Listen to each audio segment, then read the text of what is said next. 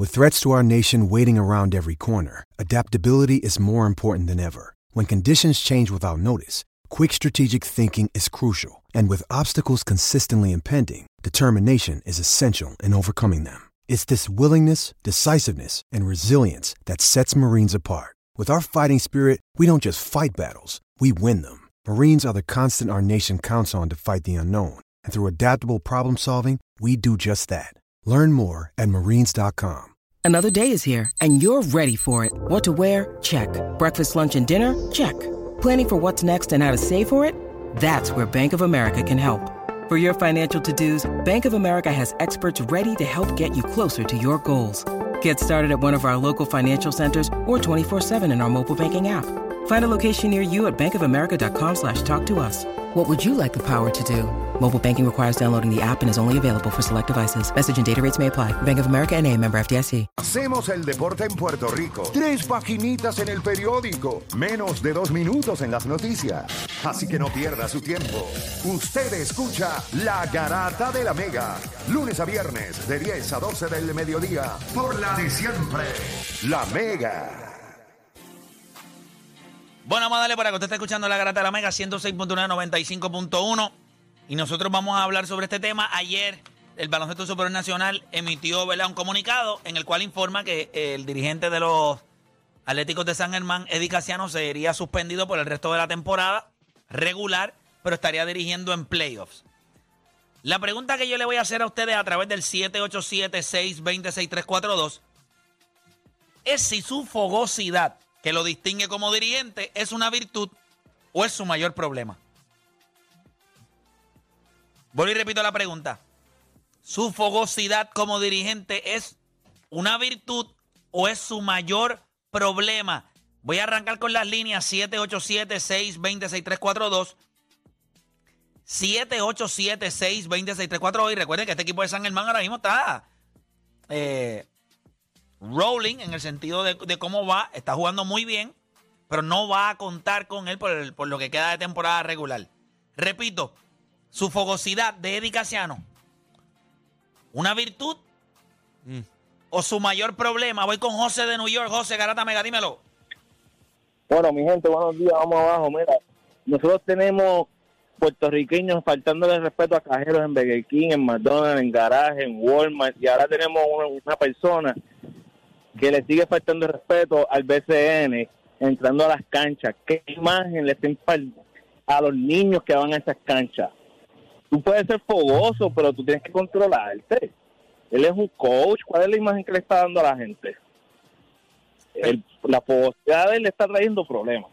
Perfecto. Gracias por llamar. Mira, antes de seguir por acá, ya que estaban hablando de, niños, eh, mira, quiero felicitar a las chicas del Ay Bonito Fútbol Club que ganaron oro en la Copa Alianza de Fútbol Infantil el sábado pasado. Eh, tanto las niñas de la categoría U7 como U9 se llevaron la victoria y se convirtieron en campeonas. Pero en especial quiero felicitar a Alana Soto, que se convirtió en la jugadora más valiosa del torneo.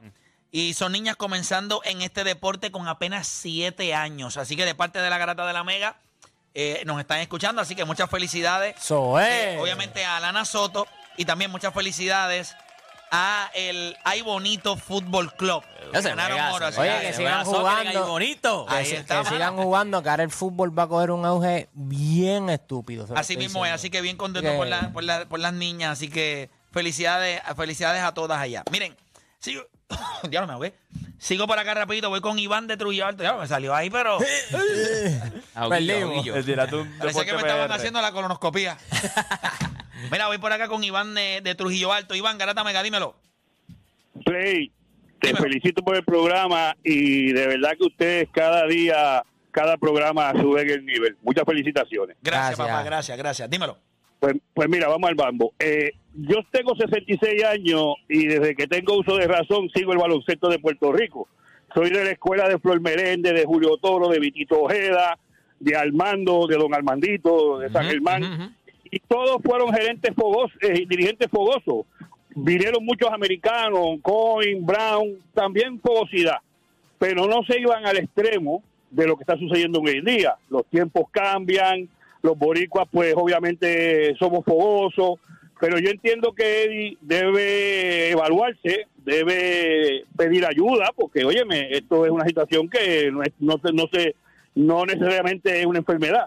Y manejar su carácter, porque el ejemplo que da no es el mejor. Mi hijo jugó categorías menores con Bucap, con Ingeniero, Cangrejero, Borinquen Garden, Encantada, y también los dirigentes que están en esa cantidad tienen su fogosidad, pero no al extremo de poner en riesgo la vida de un árbitro o la vida de los mismos fanáticos que van allí a los juegos con sus niños. Así que yo entiendo que Eddie pues debe manejar la situación. Eddie no es un mal dirigente, es un hombre joven que está comenzando, viene de la escuela de todos esos dirigentes, de, Flor, de Julio, lo dirigieron a él, o sea que él tiene, tiene que manejar esa situación para, para su bien personal y para el bien del baloncesto del Caribe, que como dijo el, uno que llamó ahorita, definitivamente este año es el mejor baloncesto que se ha dado en Puerto Rico. Definitivo, gracias por llamar. Eh, vamos con más gente en línea, las líneas están llenas. Voy por acá con Carlos de Orlando. Carlos, Garata Mega. Dale, Carlos, saludos, saludos muchachos, muchas felicidades por su programa. Gracias, hermano. Gracias a ti por el, gracias a ti por el apoyo. Tu opinión. Mira, mi hermano, yo voy a hablar de Eddie desde jugamos desde chamaquitos, jugamos juntos desde las categorías menores. ¿Sabes? Compartimos en las canchas, jugamos baloncesto hasta primera categoría por allá arriba. Este, el problema de Eddie siempre ha sido su carácter. Eso, eso está en sus genes ya, eso está en sus genes ya. Y el problema más grande, no, yo creo que no el problema no es él. Él siempre ha sido así de fogoso. El problema es la mente de los morones de Puerto Rico que son unos morones y no saben distinguir lo que es la fogosidad de dar ánimo a un equipo, empujar a un equipo, levantar el ánimo de un equipo, a llevarlo a, a, a que tomen ese extremo de llevar las cosas a la cancha. Perfecto. Esa es mi opinión. Y No, no, Eddie siempre ha sido así y siempre ha sido así. Siempre el problema, y no fue más grande jugador, no, no dio ese step más grande por su problema de temperamento. No fue un tipo coachable, por eso fue cuando UNLV lo iba a becar para para llevárselo para el UNLV, la Universidad de UNLV, cuando estaba Larry Johnson, Stacey Osmond, él no pudo darle grado allá por su temperamento. Todo el problema ha sido su temperamento toda su carrera. Bueno, yo no sé, bueno, eh, el dato que él da de UNLV, yo no sé si es eso, pero sí en aquel momento él tomó una decisión también de jugar en la liga, eh, ¿verdad? La liga de Puerto Rico, una liga que se hizo profesional y él creo que le habían ofrecido mucho dinero y decidió firmar en esa liga profesional en vez de irse a, colegio. Por lo menos, eso es la información que yo tengo. Eso de UNLV, o sea, yo no, ese dato yo no lo voy a validar, pero el caballero, ¿verdad? Jugó con él y lo conoce, así que. Pero hay un montón de gente también que habla de mi persona y dice que me votaron de la Universidad de Calle y dicen que eh, era un periquero. O sea, hay gente que dice 20 mil estupideces y no me conocen, no saben quién yo soy. Dicen que me conocen, pero la realidad es que, que no. Eh, así que no voy a validar esa parte de lo que el caballero contó. Así que, por favor, al jurado, por favor, obvien la opinión del último testigo. Mira, voy por acá con, con Javier de Bayamón. Javier, Garata Mega. Buenos días, gente, ¿cómo están? Todo bien, gracias a Dios. Bueno, yo quería comentar que en cierto punto su fogosidad o su nivel de, actitud sí lo, lo afecta, porque en el mismo, ah, cuando estaban jugando en Arecibo, que sucedió el, el motín ese con el público y lo demás, nosotros estábamos sentados atrás del banco y se veía él discutiendo con el público. ¿Para qué? No está mal que tú le grites a tu equipo, pompeas a tus jugadores y demás, pero porque tú tienes que estar interactuando con el público? Ya para pompearlo o discutir o lo que sea. Eso no tiene que ver contigo. Sé dirigente de tu equipo. Olvídate de la gente que está detrás de ti. Definitivo, gracias por llamar. Vamos con Anónimo de San Germán. Anónimo de San Germán. Vamos a escuchar. Bueno, buenos, buenos días, muchachos. Saludos. Vamos a, empezar, vamos a empezar por aquí rapidito. Mira, yo entiendo, yo como fanático de San Germán, obviamente, ¿verdad? No se apoya lo que es el, ¿verdad? Lo que son las peleas, los motines en las canchas, eso se supone que, ¿verdad? Que no pase. Pero, Claro.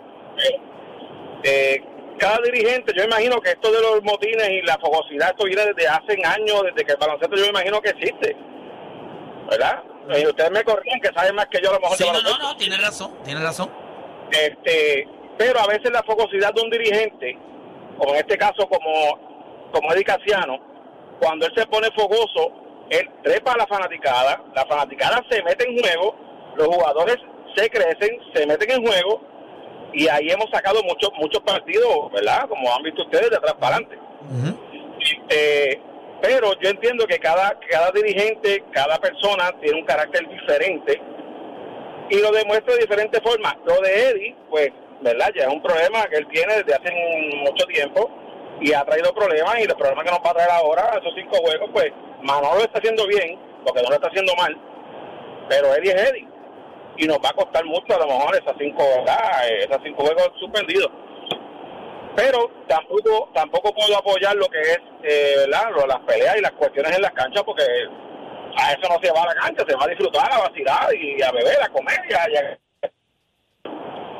Este- Definitivo. Pero usted como fanático de San Germán entiende que, o sea, que hay que buscar la manera de que esta, esta, o que internamente tengo información de que en San Germán hay cierto disgusto con la manera en la que él se ha estado comportando. Eh, esa sí información la tengo. Eh, pero ustedes como fanáticos, ¿cómo lo perciben? Bueno, nosotros como fanáticos, oye, nos disgusta porque esas situaciones nos, nos, nos cuestan mucho. Nos cuestan puntos, nos cuestan técnicas, nos cuestan suspensiones de jugadores, nos cuestan demasiado. ¿Sabes? Yo entiendo que hay que bregar con él de alguna forma u otra porque nos afecta a nosotros los fanáticos. Aunque no lo crean, nos afecta mucho. ¿ves? Nosotros somos fieles fanáticos a Edicaciano, al equipo de San Germán, nosotros somos demasiado fanáticos pero nos cuesta, nos cuesta, ¿sabes? A veces hay un poquito de, de- de mal sabor, porque se supone que estas cosas no pasen, y menos cuando tú estás ya cualificando para un playoff y necesitas al dirigente ahí metido. Definitivo, ¿Dónde sí, ah? ¿En el ala de un avión o algo así? Porque, diablo, ¿qué se? No, debe ser que nos tienen en, Bluetooth. en auricular, pero Bluetooth, es correcto. Pero nada, gracias por llamar. Vamos con Jeffrey de Ponce. Jeffrey Garata Mega, dímelo. Saludos, bendiciones. Siempre, papá, zumba. Mira, esto, esto es un tema bien, bien delicado. Eh, Edicaciano es una persona que es, es profesional jugando baloncesto, él conoce el juego, él conoce que hay mucho, hay mucho, ¿cómo se llama eso? Este calentón en el juego. Lo que está mal es que cuando la actitud de él, mira, a él le han dado técnicas que en ocasiones él ha provocado a la fanaticada como para que se ponga regulera, sabiendo que el boricua es un copión y le gusta el morbo, le gusta lo malo. Mira, acá el, el Cascano deja las guaperías para una barra, para una discoteca, usted está viejo ya para esas, para esas guaperías. Porque tú sabes que el baloncesto no va a pasar más allá de los puños y tú vas a poner a la liga en ridículo. ¿Qué, qué él pretende con esas guaperías? Él no va a llegar a nada porque, como dijo la Melo Gol, ¿para qué yo voy a defender a los panas míos si yo sé que no van a pelear? Entonces, pero él provoca a disturbio a la fanaticada. Entonces, el, el boricua que se cree guapo, hay muchos en la calle con guía malo, ven a dedicarse a guapo, él va, él está influyendo a que, a que haga cosas malas, eso está mal de porque él, él es profesional, que deja la guapería. Mira, yo me lo voy a discoteca aquí en Ponce cuando hayan problemas para que él vaya conmigo y me defienda. Hermano, para que él me defienda si es guapo de verdad. Gracias, entonces, gracias por allá. Ya te sabes que eh, Jeffrey siempre suena. El, el tipo suena. Mira, vamos por allá con Andrés de Cabo Rojo. Andrés Garata Mega. Claro, Play. Dímelo, papá, zumba. Mira, con él ya no hay arregla, ya él está viejo, y sí de acá de San Germán, pero ya, él- ya, ya, él no, ya él no va, va a entender eso. Pero te pregunto, esto es una pregunta para ti. Eso de las suspensiones, de las técnicas que le han dado, ¿lo elimina de, de, de, la, de ser candidato a dirigente del año? No, papá, él no va a ganar ese, ca- ese premio nunca. Nunca se lo van a dar. Tú no puedes haber sido expulsado en cuatro ocasiones, suspendido por, Por la eso lo- liga. lo- lo- sí, sí, lo Lo invalida. eliminan de esa... Lo, lo eliminan de esa... De, de, Bueno, no es de que lo Piensa pero no, no se lo van a, no lo van a, no se lo van a dar. ¿me No se lo van a dar porque sería, imagínate que la liga le dé un galardón de dirigente del año a un tipo que lo tuvieron que suspender cinco juegos a final de temporada y fue expulsado cuatro veces. Sí, por y, no comportamiento. se lo di- y- y no se lo dieron el año pasado. No, ni se lo Pues van a dar. final. Así mismo es. Pero nada, vamos a ver qué sucede. Mira, tengo a. Mira, tengo a Lisa, Lisa Ibeth. Lisa Ibeth de San Germán. Lisa Ibeth, bienvenida a la garata. Llamando a la gente de San Germán. Buen día, buen día, Playmaker. Eres un duro, te admiro mucho. Qué bueno, qué bueno. Gracias por llamar y por escucharnos. Cuéntame tu opinión sobre este tema. Mira, mi amor, este, mi opinión es, antes que nada, soy seguidora de mis atléticos, no fanática, porque el fanatismo es el que daña el deporte primero que nada, es mi opinión.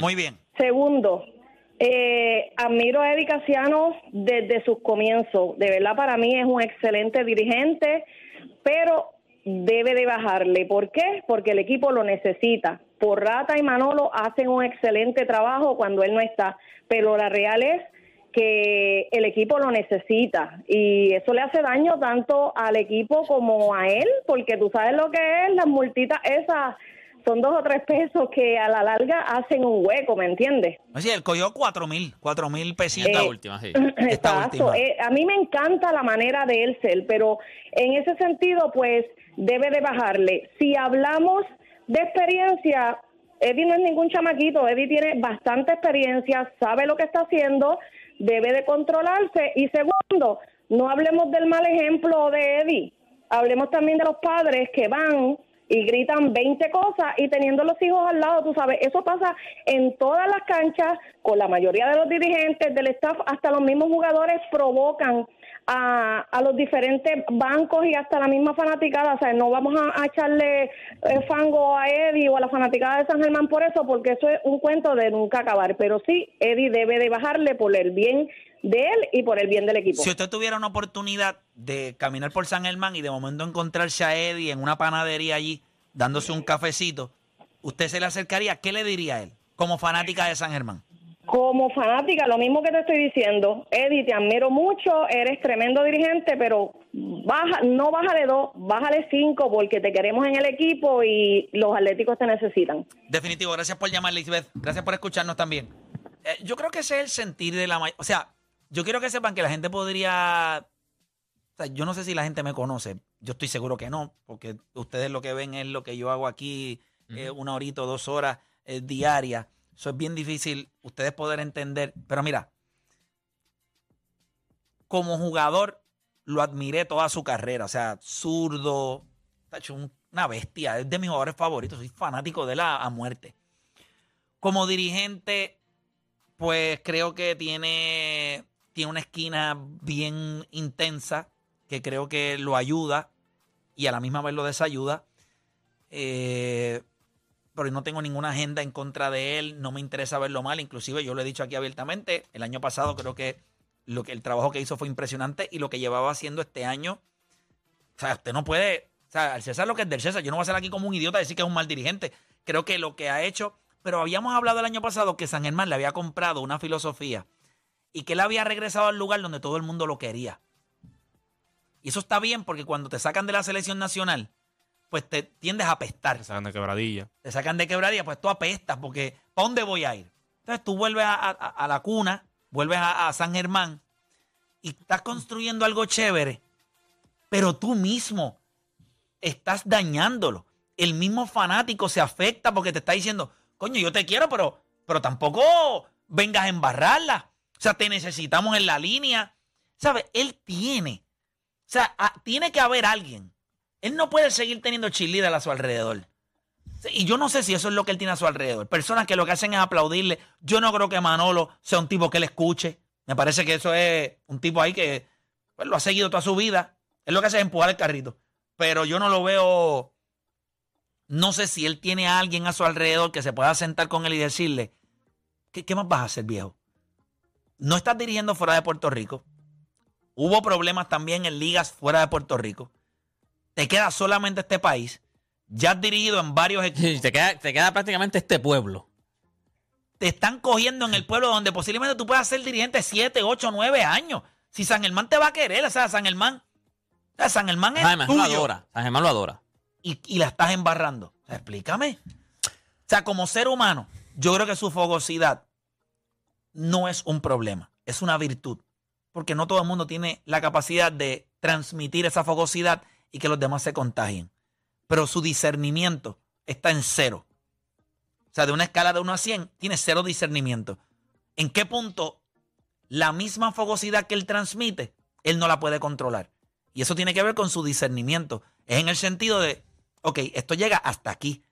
Porque yo no voy a afectar a mis jugadores, yo no voy a afectar a los fanáticos, no voy a afectar a la gerencia de este equipo que me trajo aquí con un fin y yo creo que lo he hecho grande. O sea, eh, semifinal, eh, perdón, eh, eh, subcampeonato del año pasado y este año ya está casi ya clasificado, para, ya, clasificó, ¿verdad? No, no, Para- yo vi, yo vi el- el- la, la- la tabla y estaba ya con el clasificó para los playoffs, así que O sea, mi consejo, que yo sé que él no lo va a escuchar porque él, él no me va a escuchar a mí, pero tú sabes, tienes una gran oportunidad en las manos. O sea, yo creo que como todo dirigente en Puerto Rico es cíclico. Y pues tu tiempo en la selección nacional pasó, pero esa rueda sigue. Y si tú maduras y... Él no es viejo, o sea, no es que es un no, chamaquito, no es pero él viejo, no es viejo. O sea, pero, él- pero se supone que es un hombre maduro ya. Y no lo es. No, no, sí, y pero- te voy a decir lo peor. Su protagonismo. No estamos hablando de San Germán otra vez. Exacto. Estamos hablando de Eddie y sus trifulcas. Eddie y su protagonismo. Eddie y sus suspensiones. Eddie y el equipo. No estamos hablando del equipo. No estamos hablando de Holly Jefferson. Hoy nos está hablando de que Manolo Cintrón sacó una victoria anoche perdiendo No. por. No, no. No, Estamos porque, hablando no de que. porque, pues, porque, porque él opaca Exacto. a sus jugadores.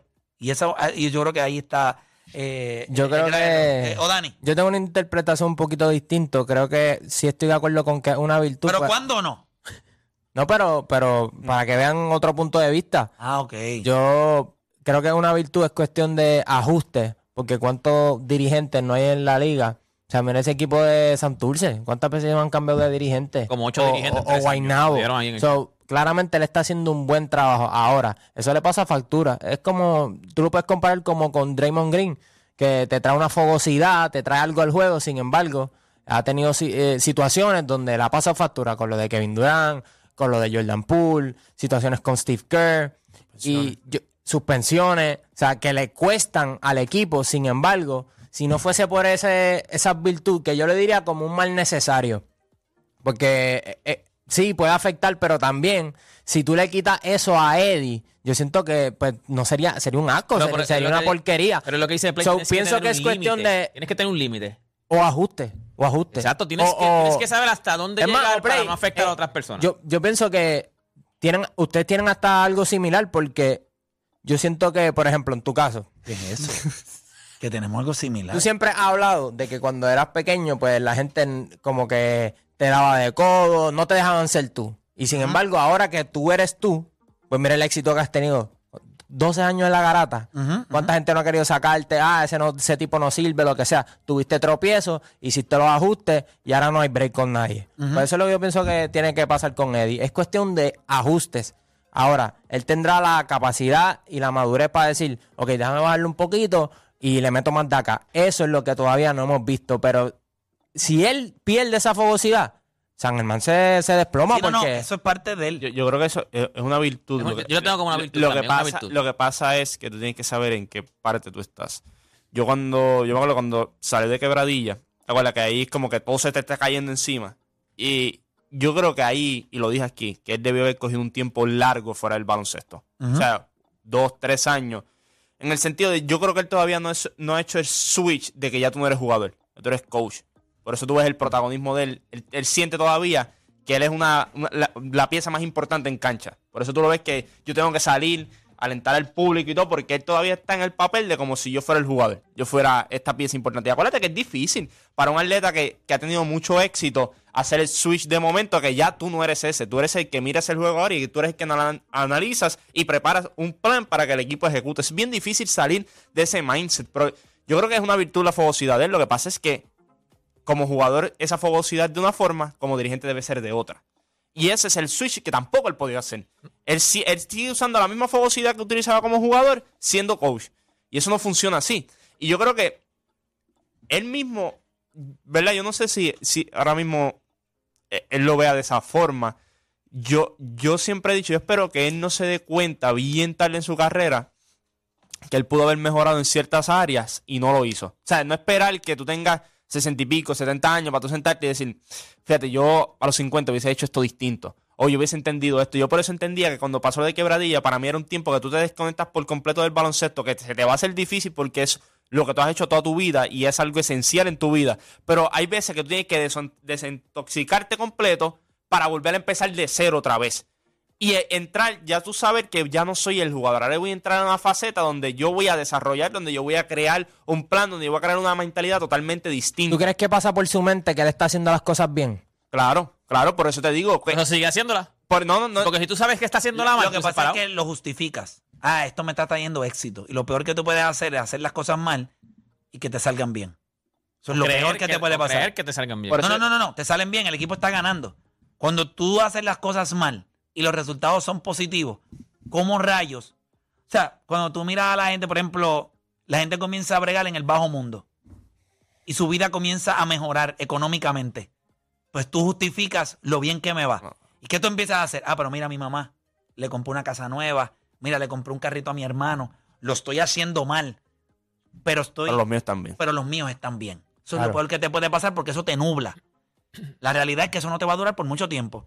Y todo ese bien que tú le estás haciendo a tu familia ahora mismo porque tienes billete, porque tienes dinero, porque puedes conquistar cosas que antes no podías, el día que no estés o te revienten en un carro, o te revienten en una esquina, todo eso que tú le diste se desvaneció. Y si tú le preguntas a esas personas que hubiesen preferido seguir pasando necesidades o tenerte a ti con vida, todos ellos te dirían tenerte con vida.